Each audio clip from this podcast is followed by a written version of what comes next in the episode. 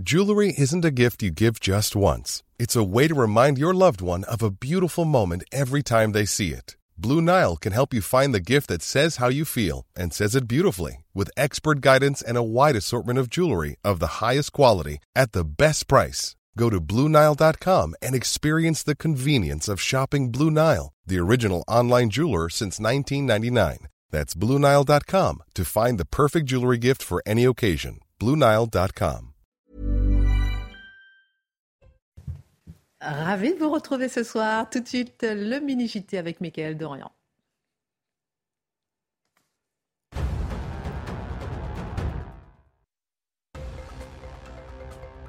se tenir ce soir à Matignon.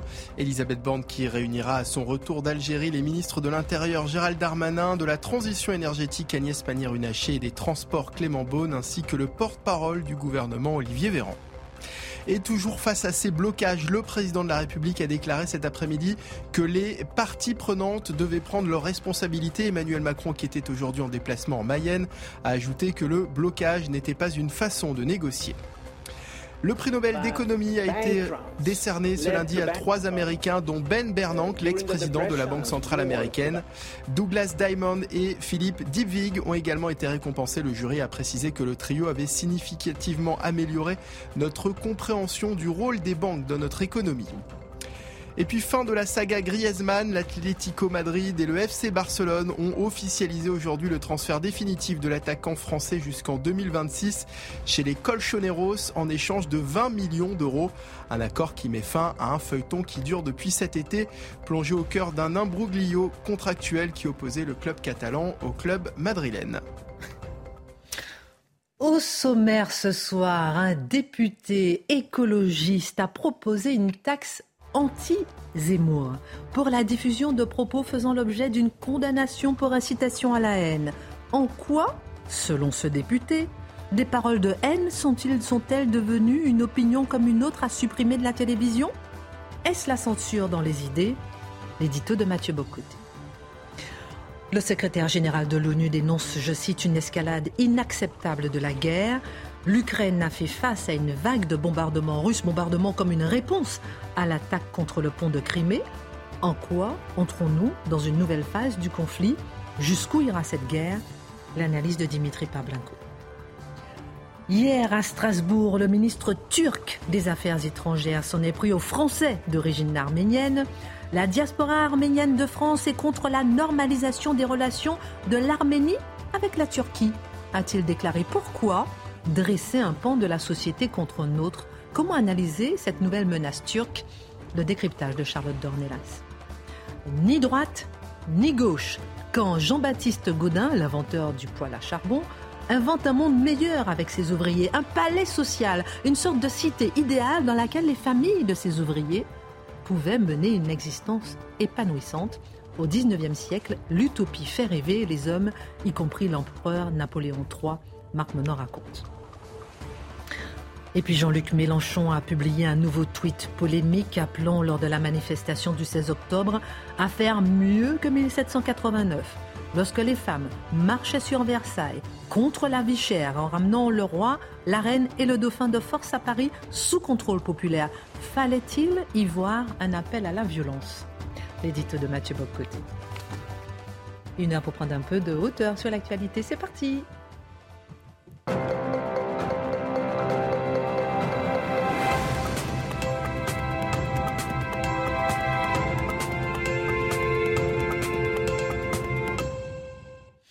Alors, comment allez-vous ce soir?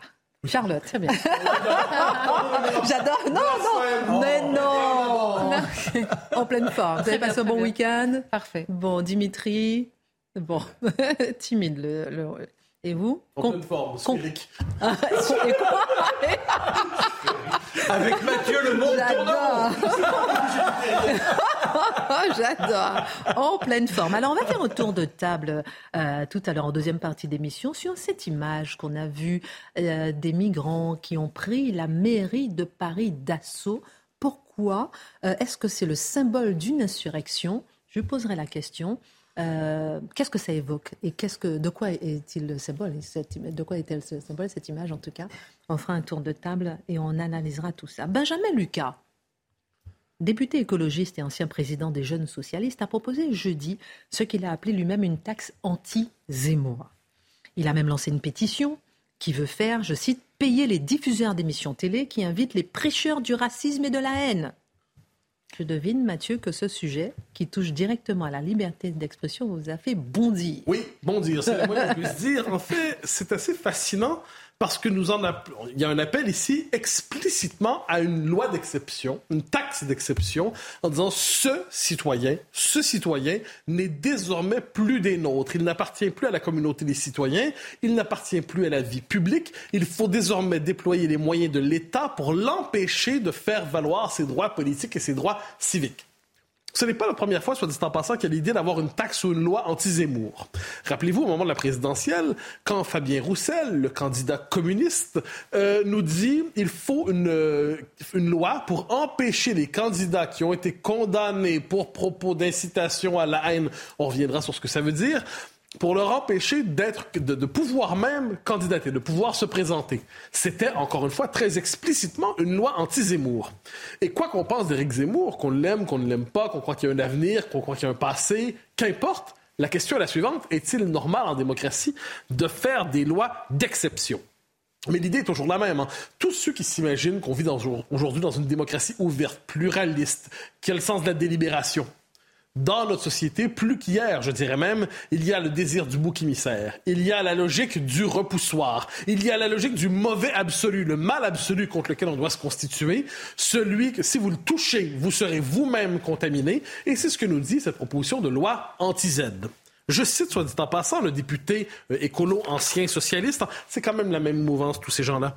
Euh, il nous dit Je vous propose d'instaurer une digue républicaine, encore une digue, à la télévision, un cordon sanitaire médiatique. Alors, il se rend même pas compte qu'il est presque vintage. Euh, c'est-à-dire que c'est un vocabulaire un peu passé de mode. C'est un vocabulaire qui fait, qui sent bon les années 90. Mais qui parle encore. Hein, oui, ben, justement, dans l'univers très particulier de la gauche radicale, euh, ce vocabulaire-là semble aller de soi. Il est même inimaginable de ne pas l'utiliser. Mais là, on l'entend. Il faut une donc dans les médias directement, il faudrait établir, on comprend l'idée, une liste, j'y reviendrai, des contrevenants idéologiques, des délinquants idéologiques qu'il ne serait plus possible d'éviter, sans quoi euh, la chaîne qui inviterait cette personne ou qui mentionnerait ses propos serait condamnée à la ruine. Et là, on nous dit, c'est pour les discours haineux.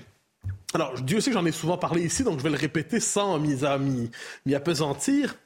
Le concept de discours haineux, qu'est-ce qu'on entend ici par là? La définition n'est jamais très claire, mais si on fait une étude sur les différentes définitions du concept de discours haineux, on le résumera ici tout discours qui critique les revendications dites minoritaires aujourd'hui.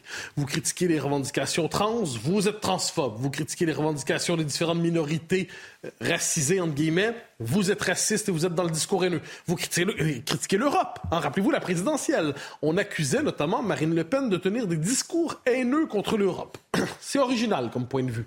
Donc, globalement, il y a le discours diversitaire. Et si vous n'embrassez pas ce discours, si vous ne l'applaudissez pas, si vous ne dites pas c'est la révélation des temps nouveaux, vous êtes dans le discours haineux. On tombe dans la haine. On tombe dans la haine et euh, avec cette originalité toutefois que lorsqu'on dit, par exemple, imaginons que quelqu'un dise, euh, mais Éric Zemmour et là, je veux dire une horreur, est, une merde. On l'entend quelquefois. Est-ce que c'est un discours haineux, ça? Non. Si on dit cette catégorie de la population, ce sont des sous-éduqués, des moins que rien, des va-nu-pieds, de sales petites ordures, c'est pas un discours haineux s'ils sont blancs. Mais si on parle d'une autre catégorie de la population, c'est autre chose. Donc le discours haineux est, est vraiment asymétrique. Si vous critiquez le majoritaire, vous n'êtes jamais haineux. Si vous critiquez le minoritaire, vous êtes toujours haineux. Mais que faites-vous de l'argument généralement admis, mon cher Mathieu, selon lequel le racisme n'est pas une opinion mais un délit? Je trouve que c'est un des arguments les plus bêtes qu'on a pu entendre depuis longtemps, bien qu'il soit répété sur une base quotidienne. Alors, que le racisme soit odieux, cela va de soi. Oui, je dirais qu'à peu près tous les gens à peu près équilibrés, et même les autres, et même les autres, et même tout le monde considère que c'est odieux. Mm. Mais quand on regarde la définition qui nous est donnée du racisme aujourd'hui, on y revient souvent, on constate que le racisme, dans sa forme classique, dans sa forme véritable, je dirais, dans sa forme authentique, c'est-à-dire je déteste un tel parce qu'il est noir, je déteste un tel parce qu'il est blanc, je déteste c'est une telle parce qu'il est asiatique. Ça, ça ce, racisme-là est à peu près aujourd'hui, on, y fait très peu référence. Très peu référence. Le racisme qui intéresse aujourd'hui les théoriciens des sciences sociales, qui sont les grands mystificateurs de notre temps, eh bien, ça va être le racisme supposé, le racisme policier. Hein, c'est-à-dire le fait que la police intervienne davantage dans certains quartiers parce qu'on juge que c'est plutôt criminogène. Or, il se trouve que dans ce quartier, il y a une plus grande proportion de gens issus de la diversité. Clac, racisme policier. Si vous défendez l'universalisme sans tenir compte de la situation des différentes minorités, clac, racisme universaliste. Si vous dites certaines cultures ne parviennent pas nécessairement à cohabiter facilement, clac, racisme différentialiste. Mais si vous dites sale blanc, je te hais et j'aimerais te mettre mon poing au visage, c'est pas du racisme, tout de même. C'est la réaction de racisé devant un système de domination coloniale qui lui pèse au visage. C'est pas de sa faute. Donc, le, encore une fois, le racisme, le vrai, là, j'entends quelqu'un qui déteste l'autre pour sa couleur de peau et qui veut le persécuter pour cela. Par exemple, cette, euh, cet homme politique des Mureaux qui dit il existe un racisme anti-blanc chez nous, je l'ai subi et je peux vous dire que c'est vrai, je suis un homme de gauche. Bon, eh ben, et, et ça, ça, ça n'existe pas. Donc, c'est assez fascinant. L'argument du racisme qui est un délit, donc on peut, c'est aujourd'hui, ça sert dans les fait à museler toute critique de l'immigration, à museler toute réflexion, par exemple, sur le lien entre insécurité et immigration. Par exemple, si je dis euh, il y a plus de gens de telle telle communauté dans telle activité délinquante, si je dis ça, par exemple, je peux être accusé de racisme, même si c'est une observation factuelle, factuelle. Donc, cet euh, argument comme quoi le racisme n'est pas une opinion mais un délit, tout dépend de la définition qu'on donne du racisme. Or, le fait est que la définition, elle est loufoque la plupart du temps. Autre chose, si je peux me permettre, euh, Lucas, le député euh, de, oui, ben, j'allais dire d'extrême gauche, mais euh, de gauche radicale, modérons-le, on propose d'établir, soit dit en passant, sur la pétition qu'il veut lancer, une liste des contrevenants idéologiques qui ne devraient plus avoir accès à la parole publique. C'est intéressant, ça, quand même. C'est-à-dire, parce que si vous êtes accusé de condamner pour propos euh, incitation à la haine raciale, sachant, je le redis, le caractère ubuesque de la plupart de ces définitions, on pourrait donc dire que telle chaîne info, telle émission, telle émission, et ainsi de suite, ne peut plus éviter telle, telle, telle, telle, telle personne. Pourquoi? Parce qu'ils sont justement associé à jamais à la liste des délinquants idéologiques. Et c'est un régime de ce point de vue. Moi, je reviens toujours au concept de régime. Un régime identifie ses contradicteurs, il identifie ses ennemis, il identifie ceux qui le mettent le plus en danger, il établit la liste des ennemis publics. Et c'est ce qu'on nous propose ici. Alors, la proposition a été rejetée en passant. Évidemment, ça vaut la peine de le dire. Mais elle ne sera pas éternellement rejetée. Elle va revenir d'une manière ou de l'autre parce que notre époque, contrairement à ce qu'elle croit, n'est pas une époque de grande liberté. C'est une époque de censure. Et au nom de la censure, on réhabilite la définition du blasphème des uns, les interdits des autres, les pudeurs des, euh, et, ainsi de suite l'espace de la liberté se rétrécit, se rétrécit. Il y a d'abord eu le politiquement correct. Il connaît désormais une traduction juridique et politique. Et à travers cela, c'est une logique de persécution qui s'établit. Persécution, quel beau mot, quelle réalité. N'est-il pas étonnant de voir la gauche concentrer encore ses attaques sur Éric Zemmour? Je me suis fait la même, même réflexion. Parce que je me suis dit, bon là... Vous savez, un jour, quand il était sur le plateau au tout début, il avait dit, vous savez, euh, Christine, on fait beaucoup de textes de loi contre moi. Oui. J'étais très étonnée. Et en réalité, euh, ça s'avère vrai. Mais c'est surtout qu'à ce que j'en sais, à ce que j'en sais, il a perdu à la présidentielle. Il a perdu de manière honorable, 7%, c'est pas rien. Reconquête est un parti avec une base militante. Mais globalement, il a perdu. Et on le traite encore comme l'ennemi public numéro un. c'est encore lui. On doit lui faire une taxe anti-Zemmour. Tu vas payer. Tu as osé diffuser les propos du vil polémiste. Tu vas payer. Ça, ça c'est intéressant. Parce que ça nous dit pourquoi est-ce que le, régime, le système panique encore avec, euh, avec Zemmour, quoi qu'on en pense? Eh bien, c'est parce qu'il est identifié comme l'ennemi public numéro un. Et pourquoi? Parce qu'il ne se contente pas de critiquer politiquement tel tel adversaire. Il critique le fondement idéologique de la gauche. Il dit à la gauche, il dit pas à la gauche, vos principes sont nobles, certes, mais vous les appliquez maladroitement, et en fait, je les appliquerais mieux que vous si j'en avais la possibilité. Il dit, votre système idéologique est vicié, il est corrompu, votre système idéologique, il est toxique, il est totalitaire. Ensuite, on est d'accord ou non avec, euh, avec lui. Mais le fait est qu'il mène une critique fondamentale des fondements idéologiques de la gauche, ce que la gauche ne peut pas accepter. La gauche n'accepte qu'une chose, c'est l'autocritique interne venant de la gauche. C'est différentes chapelles de gauche discutent pour savoir ce que veut vraiment dire être de gauche et de quelle manière. Voilà un homme politique qui lui dit, non, je n'accepte pas vos fondement, de ce point de vue, c'est un hérétique et l'hérétique doit payer taxe anti-Zemmour, loi anti-Zemmour. J'ai hâte de voir c'est quoi la prochaine étape. Ils trouveront. À partir du moment où on fait faire taire Dimitri, ça interpelle, non? Mais imaginons en pratique que ça arrive à l'Assemblée un texte pareil. Vous imaginez le bazar là? Comment ça Comment on va faire euh, par exemple pendant les élections? Ça veut dire que euh, Reconquête doit se pas priver de, son leader, il n'a plus le droit euh, de parler. Et tous les gens qu'il y a derrière, enfin, dire, ça paraît complètement ahurissant. Je trouve que c'est complètement stupéfiant. Mais c'est tout à fait logique en réalité. Dans le logiciel idéologique de la gauche, c'est parfaitement logique. Qu'est-ce que ça vous évoque, Charlotte? Non, mais bon, déjà, euh, cet homme-là, on le connaissait pas et je, je pense qu'il était très jaloux de la notoriété de Sandrine Rousseau ces derniers jours et qu'il s'est dit comment est-ce que je peux trouver une idée moi aussi? Il y avait un peu de ça, franchement, dans sa présentation. C'était, mais en effet, sur le fond, il reprend une idée qui était déjà apparue. Il y avait déjà eu l'idée, même sur les éditorialistes. Souvenez-vous, il fallait euh, étiqueter les éditorialistes politiquement. Alors en général, pas tous. Hein. C'est-à-dire qu'il y en a qu'on n'étiquette pas parce qu'ils sont de gauche comme tout le monde, quoi, j'imagine. Euh, c'était un peu euh, l'idée à l'époque. Mais en effet, il y a cette traque euh, idéologique. Par ailleurs, je, je, signale quand même à ce monsieur que qu'on soit condamné ou pas, c'est des textes extrêmement interprétés. Hein. Il faut aller à la 17e. C'est des, procès vraiment extrêmement particuliers, déjà pour commencer. Et ensuite, la peine n'a pas été prévue sur le terrain électoral, n'a pas été prévue sur le terrain médiatique. Et Éric Zemmour, en l'occurrence, puisqu'il s'agit de lui, n'a pas été condamné par un tribunal à ne plus s'exprimer. Donc qui est ce monsieur en fait bon. Bah, c'est fascinant de voir que des gens de gauche attaquent un homme, demandent qu'il soit muselé, tout simplement parce qu'il défend une laïcité stricte. Parce que c'est ça la réalité. Zemmour a démontré à plusieurs reprises, il suffit de le lire, reprendre des enregistrements de ce qu'il a exprimé ici dans cette émission, il dit je ne suis pas contre les musulmans, je suis contre l'expression d'une religion quand elle est trop visible et invasive. C'est le type même de la laïcité, ce qui a fait que ce principe ait été voté en 1905. Et la gauche est devenue tellement le fossoyeur de tout ça qu'elle qu'elle estime que tous ceux qui sont dans la référence à ce texte originel doivent disparaître. C'est-à-dire qu'ils sont en train, en piétinant Zemmour, ils sont en train de piétiner Jaurès, ils sont en train de piétiner ceux qui ont fait le socialisme et la gauche originelle. Dans un instant, on fera un tour de table sur la mairie de Paris envahie par les migrants. On en parlera dans un instant. De... Qu'est-ce que ça vous évoque Alors Dimitri, on est dans un moment très important ce soir. En Ukraine, des bombardements russes d'une ampleur inégalée depuis des mois ont frappé plusieurs villes aujourd'hui. La police ukrainienne parle de au moins 10 morts, une soixantaine de blessés. Vladimir Poutine a ensuite pris la parole pour expliquer que c'était sa réplique à l'attaque qualifiée de terroriste sur le pont de Crimée ce week-end. En quoi entre-t-on dans une nouvelle phase du conflit? C'est un peu prématuré, je pense, pour, pour le dire. C'est difficile, euh, ces événements sont assez difficiles à, interpréter. Bon, factuellement, ça en revanche, il y a des choses sur lesquelles on... C'est bien d'oser le dire déjà, hein, que ces événements sont... Parce que les interprétations fusent. Hein. Ben oui, non mais voilà. Et puis quand on entre dans le détail, c'est tout de suite beaucoup plus trouble, beaucoup plus flou.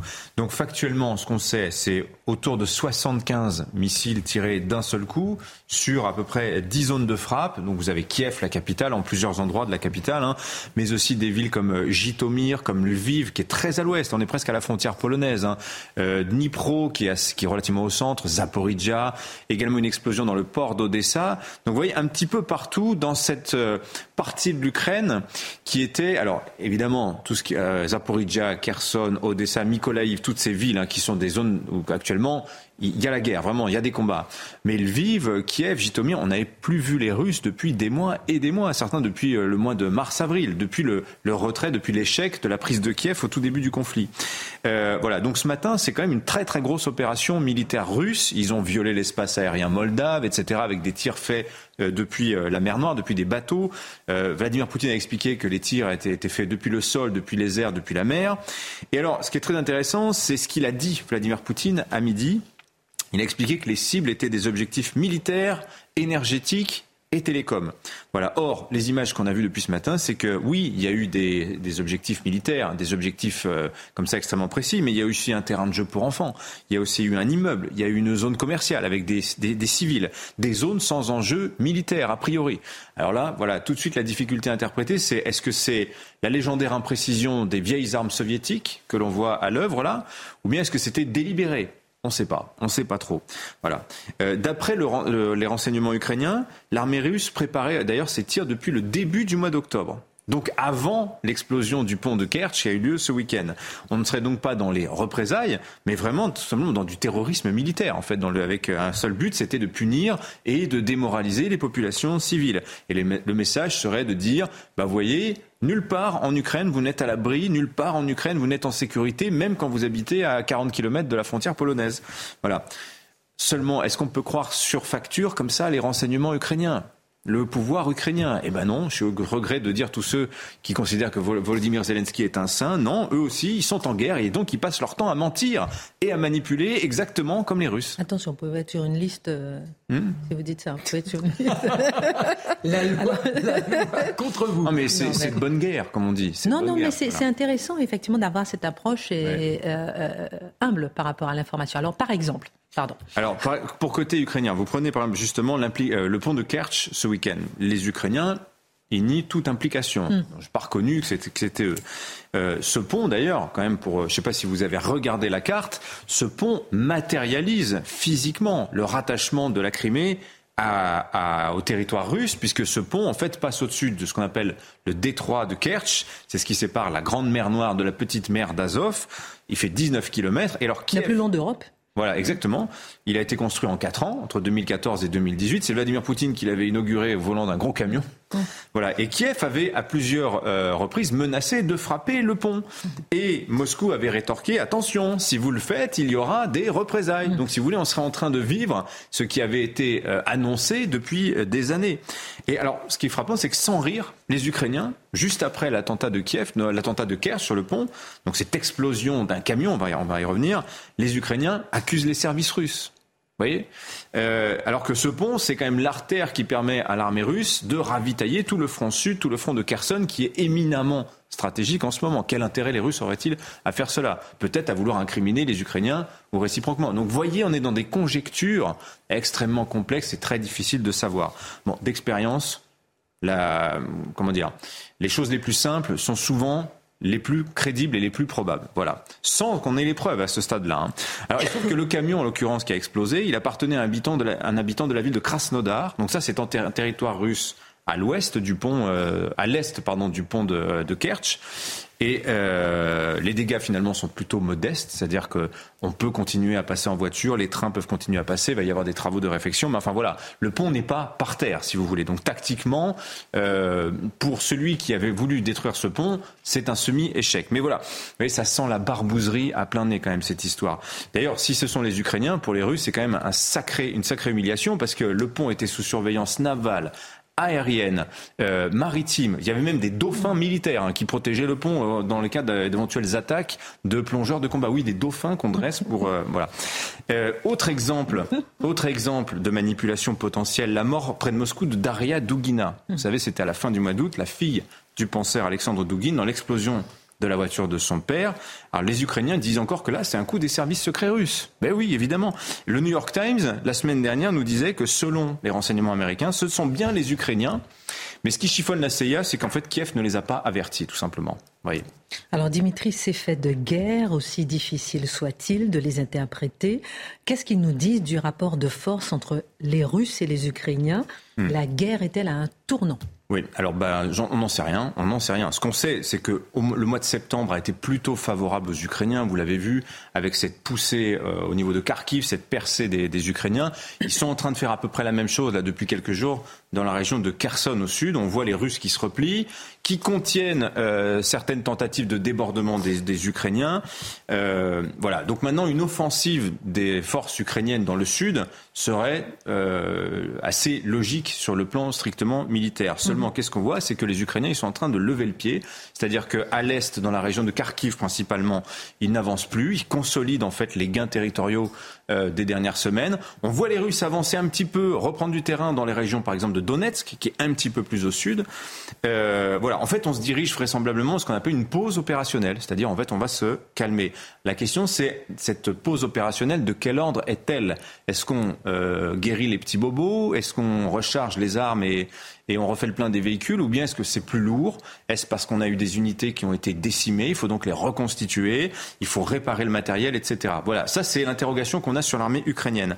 Côté russe, on les a vus reculer. Oui, mais c'est pas pour autant qu'ils sont battus. Quand on se replie, c'est qu'on veut économiser ses forces pour se reconstituer et éventuellement repartir à l'attaque. Donc on se demande si ce n'est pas ça qui est en train de se passer, sachant que la nature vient bientôt s'imposer à tous, la fameuse rasputitsa d'automne, c'est-à-dire période de forte pluie qui rend le terrain absolument impraticable hors euh, des routes bitumées, puis va venir l'hiver, le froid, etc.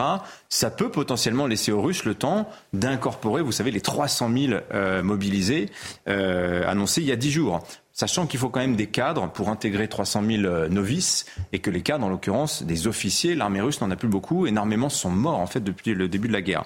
Voilà, en tout cas, samedi, on a appris qu'il y avait un nouveau commandant de l'opération militaire spéciale russe. Il s'appelle Sergei Sourovikin. En deux mots, cet homme, c'est lui qui a dirigé l'opération militaire russe en Syrie et c'est un dur. Alors, ah, juste après la pause, je vous demanderai justement, c'est un dur. Est-ce qu'il faut craindre un durcissement côté russe? On marque une pause, à tout de suite. On revient sur la Russie dans un instant. Tout de suite, la Minute Info, Michael Dorian. Échec des négociations, la grève chez Total Energy est reconduite jusqu'à demain, alors que des centaines de stations-service sont à sec, notamment dans les Hauts-de-France et en Ile-de-France. Les syndicats ont voté cet après-midi la poursuite du mouvement. Même chose chez Esso, où une réunion avait pourtant lieu ce matin avec la direction, mais les discussions n'ont rien donné. Il serait environ 10 000 réfugiés ukrainiens à avoir déjà quitté la France pour rentrer dans leur pays, estimation faite par l'Office français de l'immigration et de l'intégration près de 8 mois après le début de la guerre en Ukraine. Un mouvement de départ qui coïncide également avec un net ralentissement des arrivées et une baisse des élèves ukrainiens scolarisés en France. Et puis plus de trois semaines après la mort de Massa Amini, les manifestations continuent en Iran. Vous le voyez sur ces images d'étudiantes à Téhéran qui lèvent leurs mains peintes en rouge. Selon une ONG, les protestations ont fait au moins 95 morts depuis le 16 septembre.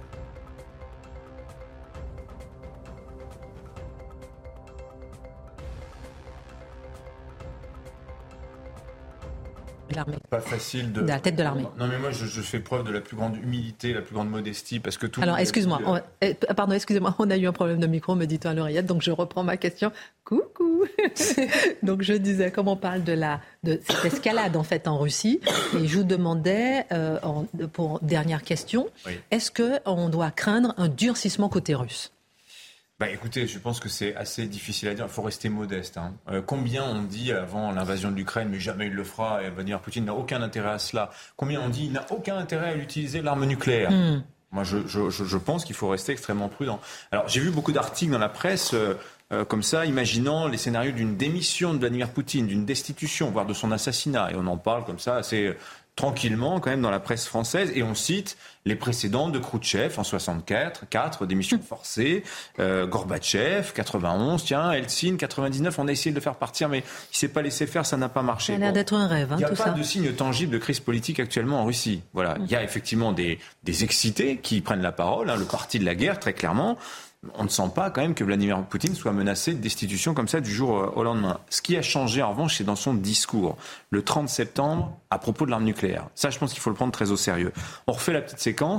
La Russie annexe les quatre oblasts qui sont occupés par l'armée russe suite au référendum. Escalade politique. Ça transfère le rôle de l'envahisseur sur les Ukrainiens, hein, puisqu'à ce moment-là, on est techniquement, du point de vue russe, en territoire russe.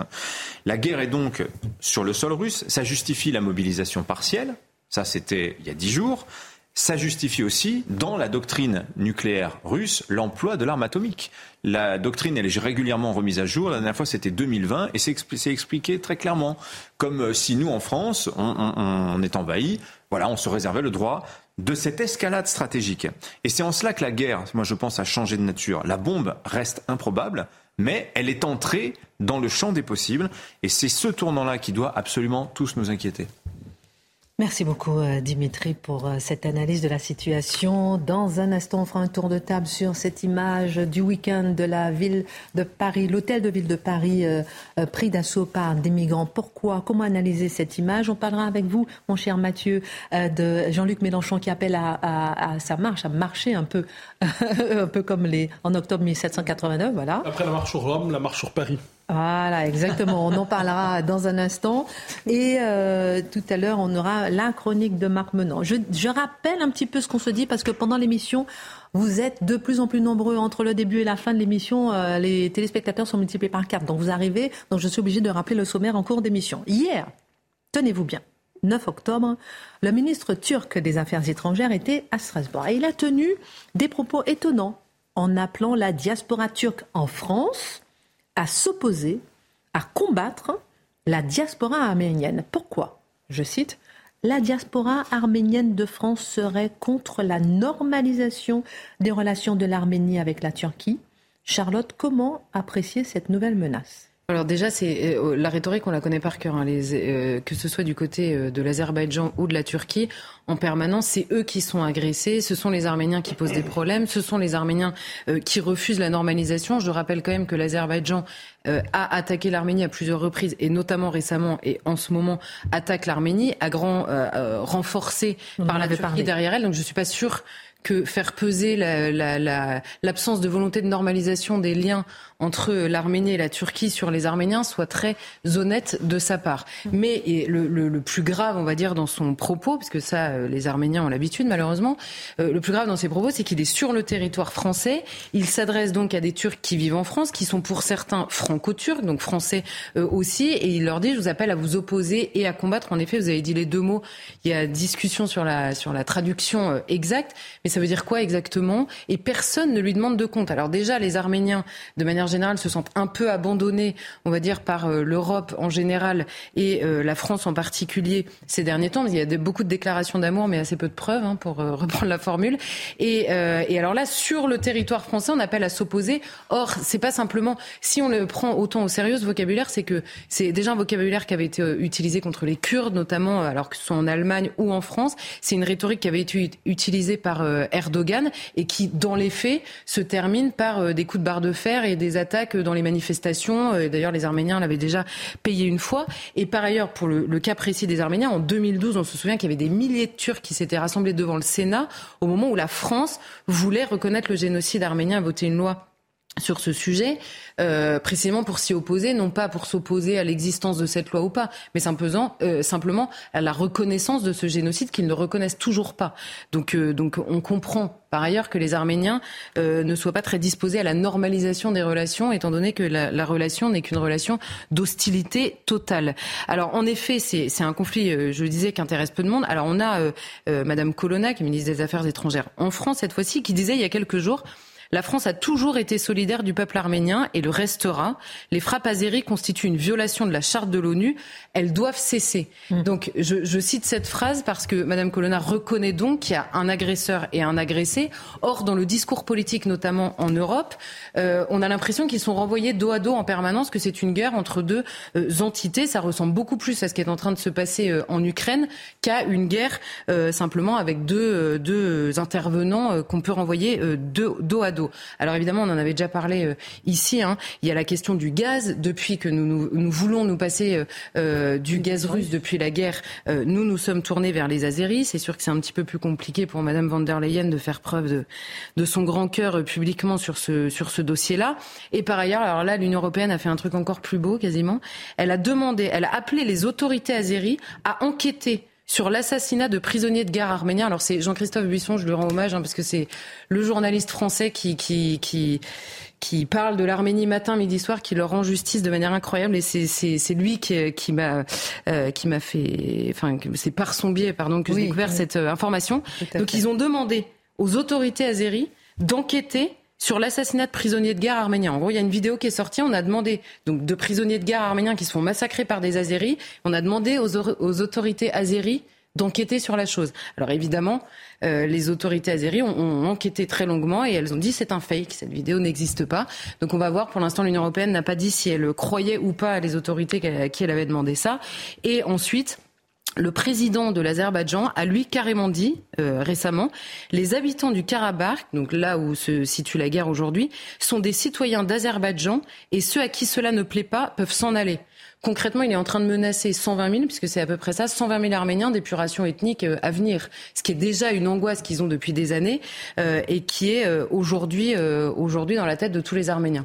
Voilà pour la situation en Arménie, voilà pour le silence pas forcément le silence, mais en tout cas l'absence d'engagement des autorités européennes. Et en plus, quand le ministre des Affaires étrangères vient s'adresser directement, vient menacer quasiment directement les Arméniens sur le sol français, il n'y a pas de réaction non plus. C'est pour le moins étonnant. Tout à fait étonnant. Il faut dire que Erdogan, euh, le président turc, est assez euh, coutumier du fait. Ce n'est pas la première fois qu'il fait passer des messages de politique intérieure depuis nos pays. Et ça n'est pas la première fois non plus qu'on ne répond pas à ces, euh, à ces euh, c'est même pas des tentatives, hein, à cette déstabilisation imposée. Alors en 2010, il avait dit, j'ai pris deux exemples parce que à mon avis ils sont euh, euh, fondamentaux pour voir notre passivité par rapport à l'agressivité d'Erdogan sur le territoire. En 2010, alors il vient défendre l'adhésion de son pays à l'Union européenne.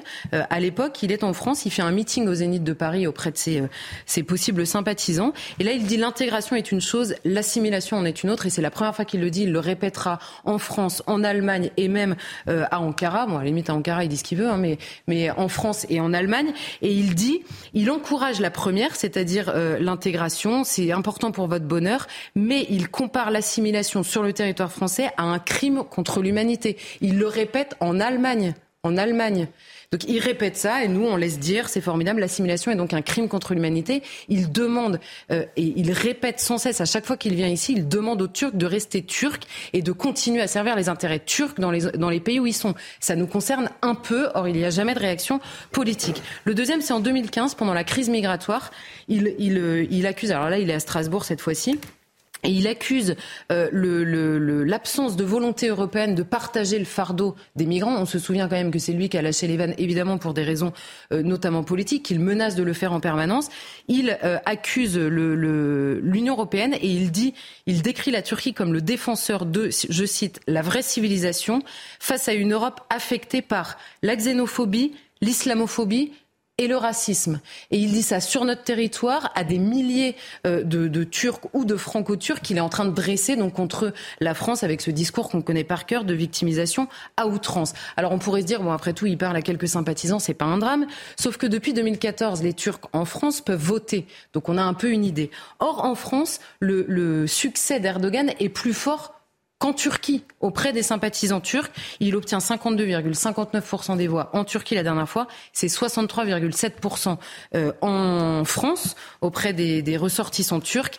Et le plus grave, c'est que les opposants à Erdogan au sein de la communauté turque en France se disent eux-mêmes inquiets, n'osent plus parler. Il y a des reportages qui sont faits de gens qui disent « moi je veux bien vous parler » et qui annulent au dernier moment les rendez-vous. J'ai lu ça dans la Croix, je crois. Ils annulent tous au fur et à mesure parce qu'ils ont peur de parler de la Turquie et d'Erdogan en France. Je ne sais pas si on réalise le, poids euh, que fait peser euh, cet homme euh, en France. Il y a l'inquiétude des Arméniens en France, la guerre déclarée aux Kurdes jusqu'en Europe, mais c'est encore récemment la Grèce qui a évoqué sa grande inquiétude devant les velléités du président turc que se passe-t-il justement de ce côté-là, Charles Alors, en effet, c'est jeudi dernier. Alors là, c'était au moment du sommet de la communauté politique européenne, vous savez, qui était à Prague. Il y avait un dîner avec tous les chefs d'État qui étaient là. Et le Premier ministre grec a claqué la porte du dîner. Quand même, il s'est levé de la table, il est parti en disant cette phrase adressée à Erdogan à ce moment-là. Cesse enfin de douter de la souveraineté des îles grecques. Au lieu de provoquer, il faut dialoguer sans rhétorique belliqueuse et menaçante, comme le font les dirigeants responsables. Alors, ceux qui ont rapporté la scène ont dit il y a eu un énorme blanc, euh, évidemment, au milieu du dîner. Il est parti. Et alors, cette histoire, elle remonte, elle, à 2019. À l'époque, la Turquie décide de déterminer une zone économique exclusive avec le gouvernement de Tripoli. Sauf que la Grèce découvre que dans cette zone économique, dans le tracé de cette zone économique, se trouvent les fameuses îles du sud de la Grèce. Donc, à ce moment-là, la Grèce refuse évidemment et, et défend sa souveraineté sur ces îles-là. En 2020, Ankara décide de mettre la pression sur la Grèce en lâchant à nouveau euh, des euh, migrants, notamment la crise de Frontex. Vous vous souvenez, on en avait parlé, commence à ce moment-là, parce que l'Union européenne refuse de se défendre et d'adapter sa législation sur la migration à la, la, la, menace très claire que fait peser Erdogan. Mm. Quelques mois après, il dépêche carrément un navire de forage qui est escorté militairement. Alors là, Cocorico, c'est la France qui fait reculer euh, les Turcs au large de la Grèce à ce moment-là. Et cet été, alors le 3 octobre, d'abord, la Turquie et la Libye signent le mémorandum d'entente avec ces îles grecques à l'intérieur. Et cet été, alors c'est passé un peu inaperçu, mais Erdogan s'est carrément adressé aux Grecs en leur disant nous sommes capables de vous envahir la nuit. je sais pas, mais cette phrase, elle est quand même prononcée, quoi. C'est quand même complètement dingue.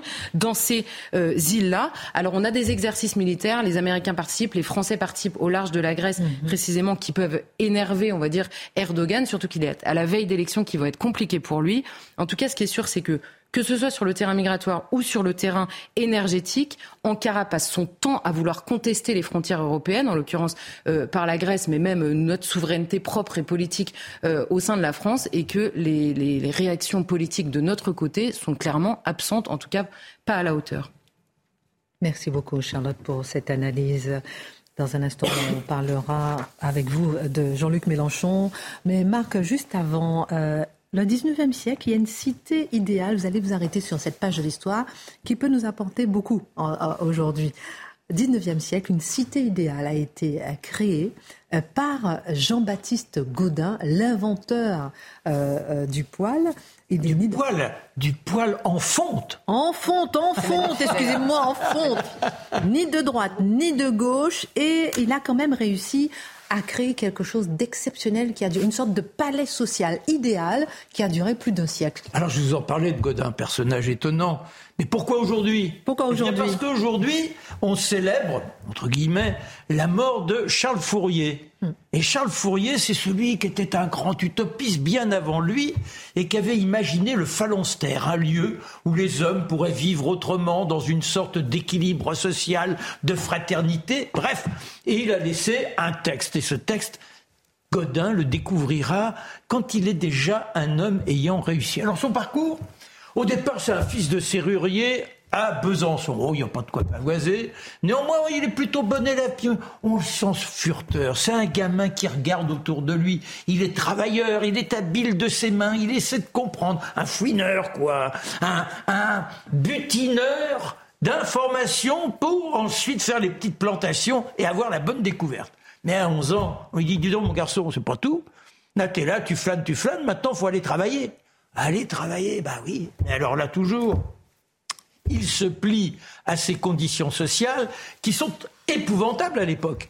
C'est qu'il a beau avoir 11 ans, hmm. on travaille 15-16 heures par semaine, pas de jour de repos. Eh oui Et mon petit gars, on ne râle pas, et pour autant, il continue à élucubrer et autres. Et à 17 ans, il décide de faire son tour de France. Vous savez, il y a le compagnonnage. Le compagnonnage, on est chaperonné, on va d'une cité à l'autre et on est accueilli par les meilleurs ouvriers de France. Là, il y a toute une tradition, mais lui, d'où il vient? Non, non, non, il est obligé en autodidacte de s'inventer avec son petit baluchon, toc, toc.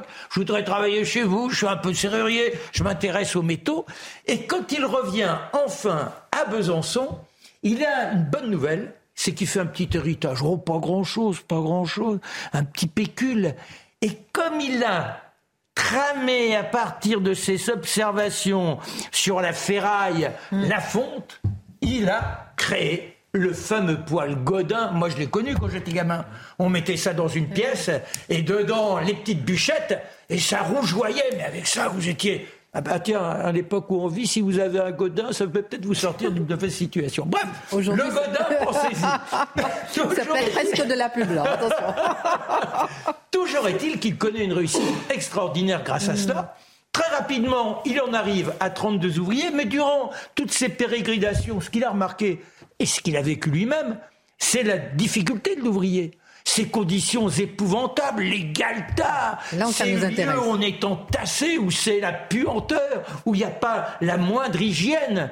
Et il rêve d'un monde qui serait meilleur. Et maintenant qu'il est un patron presque en prospérité, et même ça se développe, ça se développe, il deviendra le premier fabricant mondial en l'occurrence.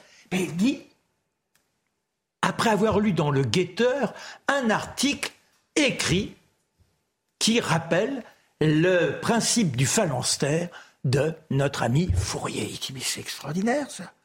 Effectivement, avec les bénéfices que je réalise, si je leur réinvestissais et que j'associe mes employés sans eux, je ne connaîtrais pas cette prospérité. Il faut faire quelque chose.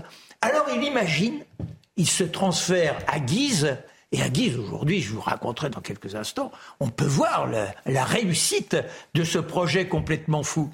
Il dit on va construire des bâtiments, ça sera le palais social.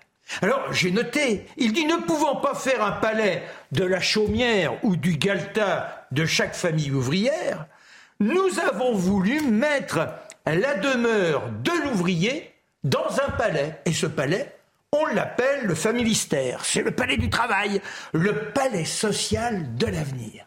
Pour chaque employé, chaque ouvrier avec sa famille, Faites-nous rêver. un appartement. Oh, L'eau courante. gratuit ou pas Ah, bah- ah bah oui, bien évidemment. L'eau courante, vous imaginez Ben oui, ben non, on est, on est- on est dans l'utopie, c'est formidable. L'eau courante, la douche, les toilettes. Et puis ça va beaucoup plus loin que ça. La bibliothèque, la piscine. Et attendez. La piscine? Oui, Comme en prison? piscine, mais bien évidemment. Et puis la bibliothèque, car il instaure l'école obligatoire jusqu'à 14 ans. À l'époque, c'est à 10 ans, hop, au boulot. Eh Bien lui, jusqu'à 14 ans. Et c'est mixte. Alors du côté clérical, une école mixte, ça dégoise. Hein et puis les patrons qui voient ça d'un mauvais œil.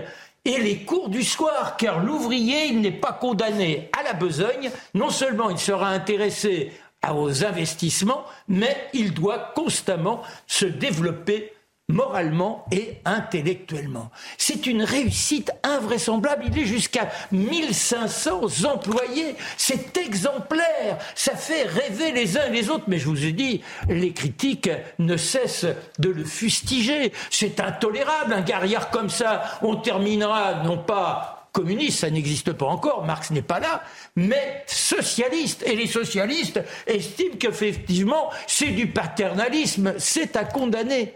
Et il tiendra. Et l'entreprise perdurera jusqu'en 1968. Là, malheureusement, ils sont absorbés par le système capitaliste. Et ce qu'il faut remarquer surtout, et c'est ça qui est décevant, cet homme qui était un utopiste, un humaniste, il y a cru à son histoire. Et au départ, les uns et les autres, ils étaient dans la fraternité. Lui, il avait son propre appartement comme les autres. Mais malheureusement, eh bien, au fil du temps, ça se délite. Et puis chacun cherche à avoir un petit mieux, etc. Et par conséquent, ça finira en capilotade d'une certaine façon en 1968. Mais en 1991, la cité, elle est, classée au patrimoine historique de l'humanité. Et il y a la, la SEDA, la Société d'équipement du département de l'Aisne, qui depuis quelques années travaille pour la réhabilitation totale. La bibliothèque est réouverte. Le théâtre, parce qu'il avait créé un théâtre, est réouvert. La piscine est réouverte. Et il y a 84 appartements qui sont actuellement en réfection et qui seront ouverts à partir de 2024. C'est pas une belle histoire, ça? C'était la chronique de Marc Menon de gauche. Ah, Il y a de temps en temps un tempérament qui vous trompe. Oh, je vous taquine. Merci beaucoup, mon cher Marc. C'est très rare dans Face à l'info d'avoir quelques images, mais regardez quelques instants ces images, quelques petites secondes et on réagit.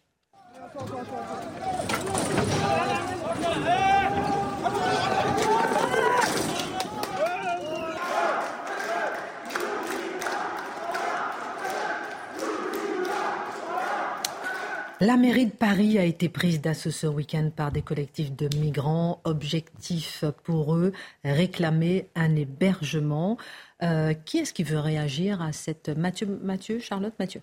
Ben, je me suis dit à la blague, euh, lorsque j'ai vu ça, mais c'est la prise du Capitole bis. Mais, euh, mais celle-là est autorisée. Euh, c'est assez fascinant. C'est-à-dire des gens qui, c'était noté dans l'article du Figaro, en langue étrangère, prennent d'assaut un bâtiment public et politique français pour exiger que l'État leur cède des choses, des droits, en fait des privilèges, alors qu'ils sont sur le territoire de manière illégale et ils sont associés, ils sont soutenus par des groupuscules d'extrême gauche qui se comportent dans les faits comme une forme de cinquième colonne et qui cherchent dans les faits à humilier l'État français, à humilier euh, ce qu'ils appellent la, la République. Donc il y a quelque chose là-dedans qui est assez, assez fascinant. C'est une scène de notre époque. C'est un comportement d'envahisseur et de conquérant. Oui. Et pourtant, et pourtant, on nous a dit dans les médias, ce sont des, des exilés. Ben faut arrêter là. L'exilé, c'est ce Jenny. L'exilé, c'est pas des gens qui décident de s'en prendre comme ça, comme s'ils avaient le droit de s'emparer du bien public. Symbole d'une insurrection, euh, Charlotte? Bah, c'est oui, euh, enfin c'est la, la technique habituelle en effet des, des, des collectifs qui, qui se saisissent de ces personnes, qui les accompagnent tout le long de leur parcours et qui là le, le, le plus dingue c'est le communiqué à la suite de ça du fameux collectif euh, la, chapelle debout et qui explique qu'ils ont obtenu gain de cause sur absolument qui tout a organisé justement cette voilà, qui a organisé sur, cette, cette, cet envahissement et, et ils expliquent qu'ils auront le rendez-vous avec la mairie, la préfecture de l'Île-de-France qui est chargée du relogement, la préfecture de Paris qui a été chargée de l'évacuation des lieux et qu'ils ont réussi à mettre tout le monde autour de la table et que c'est une bonne chose et que donc ils continueront et que c'est formidable et qu'ils vont en les mettant autour de la table pouvoir les mettre en face le enfin le je sais pas comment dire face à face avec leur leur mm. politique raciste. Enfin bon, c'est c'est c'est mais voilà, au lieu d'être poursuivis pour euh, violation de violation de de, de, pas de, domicile en l'occurrence, mais de du lieu public, on les, on les reçoit en bonne et due forme et on satisfait tous leurs désirs. Donc je, la chapelle, vois pas pourquoi ils s'arrêteraient. Hein. La chapelle debout euh, se décrit comme un collectif antiraciste. Il eut un temps, il fut un temps, Marc et ensuite euh, Dimitri, où les gilets jaunes avaient appelé à demi Ils étaient moins bien reçus. Hein. Voilà, à marcher sur l'Elysée. Hum. Ça avait le ministère de Benjamin Griveaux, hum. Oui, presque. Presque. Avec le tractopelle, la fin. Presque. Oui, justement, ça a été. Voilà, donc justement, je sais pas. Alors, il y a, deux choses. Il y a une lutte sociale, bon, avec euh, ses excès. Malheureusement, on est les héritiers de ça. C'est la révolution. Et puis là, il y a de l'entrisme.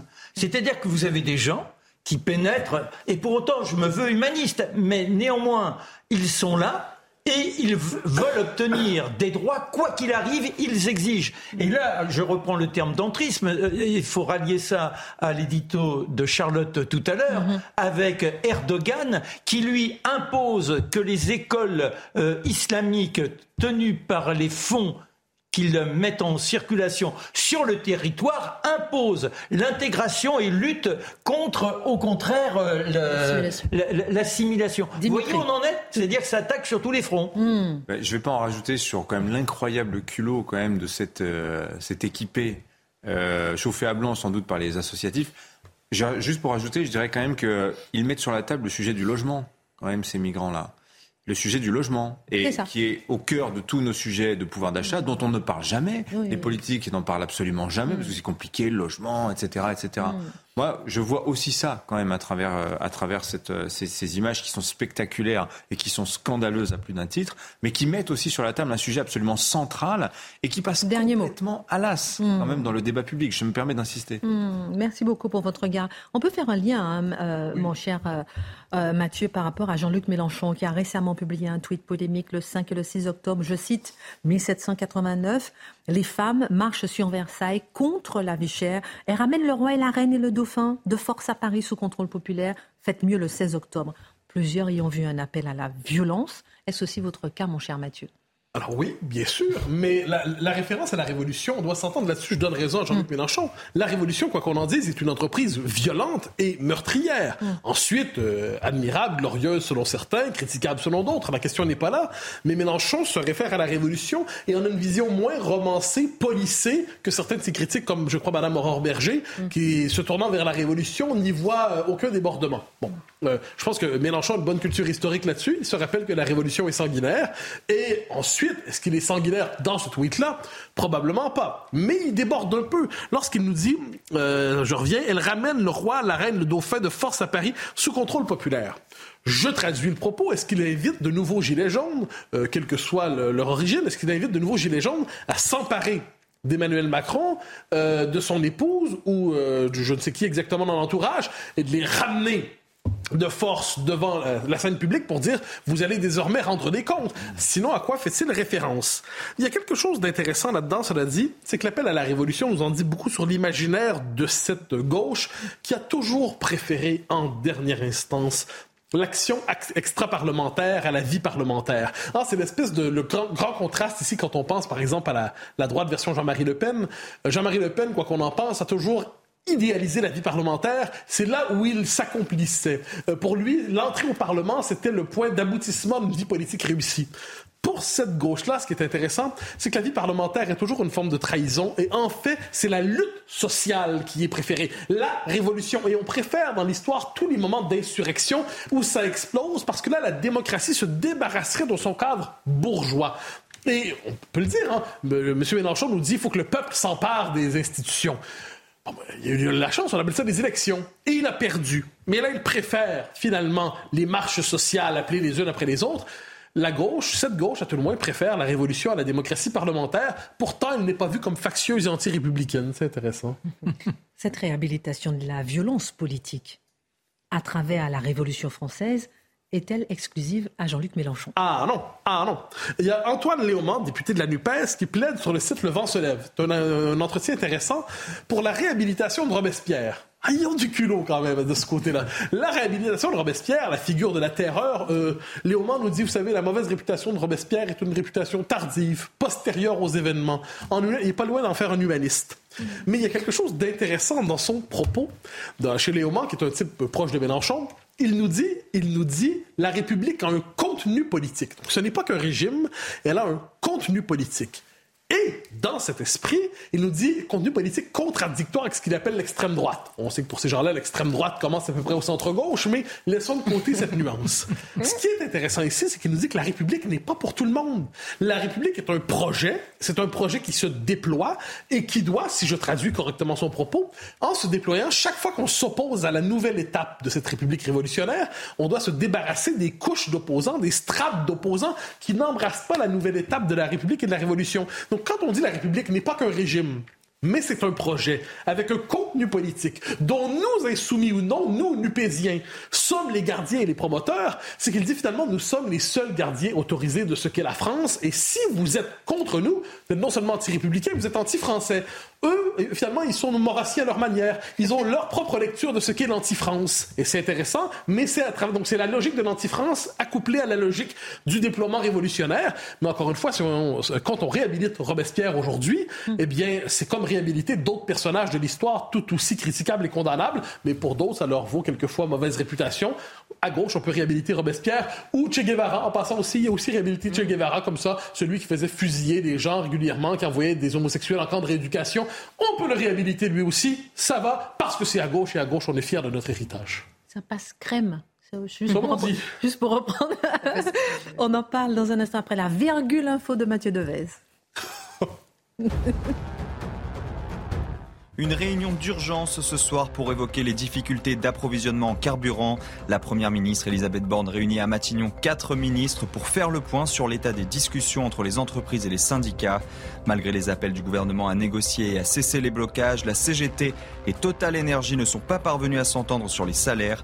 Le mouvement de grève a été reconduit jusqu'à demain. Air France et Airbus contestent toute faute à l'ouverture du procès du crash du Rio Paris.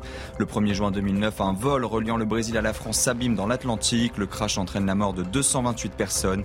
Il s'agit de la catastrophe la plus meurtrière de l'histoire d'Air France. Air France et Airbus sont renvoyés en correctionnel pour homicide involontaire.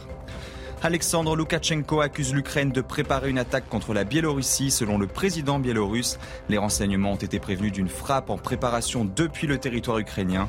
La Biélorussie va donc déployer des troupes aux côtés des forces russes sans préciser leur localisation. Enfin, en football, Lionel Messi forfait pour affronter Benfica en Ligue des Champions. L'Argentin est absent pour des douleurs au mollet. Le buteur du match aller ne sera pas le seul absent côté parisien. Presnel Kimpembe, Nuno Mendes et Renato Sanchez sont eux aussi forfaits. Le match aura lieu demain à 21h au Parc des Princes. Réhabilitation de la violence, réhabilitation de la révolution, quelle morale euh, faut-il en tirer?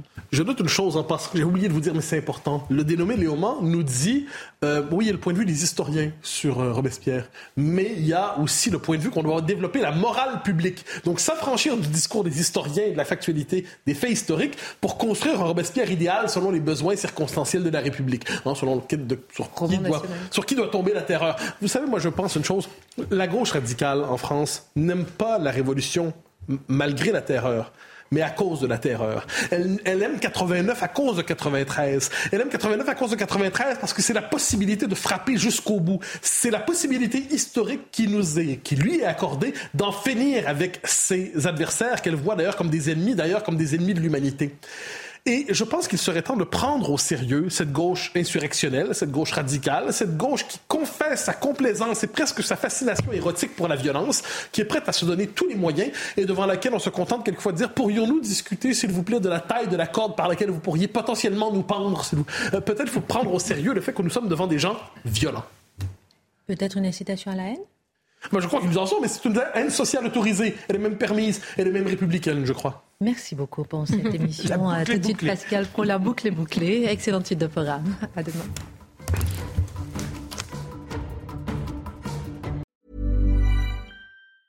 Hi, I'm Daniel, founder of Pretty Litter. Did you know cats tend to hide symptoms of sickness and pain? I learned this the hard way after losing my cat, Gingy. So I created Pretty Litter, a health monitoring litter that helps detect early signs of illness by changing colors, saving you money and potentially your cat's life. Pretty Litter is veterinarian developed, and it's the easiest way to keep tabs on your fur baby's health right at home. Go to prettylitter.com and use code ACAST for 20% off your first order and a free cat toy. Terms and conditions apply. See site for details.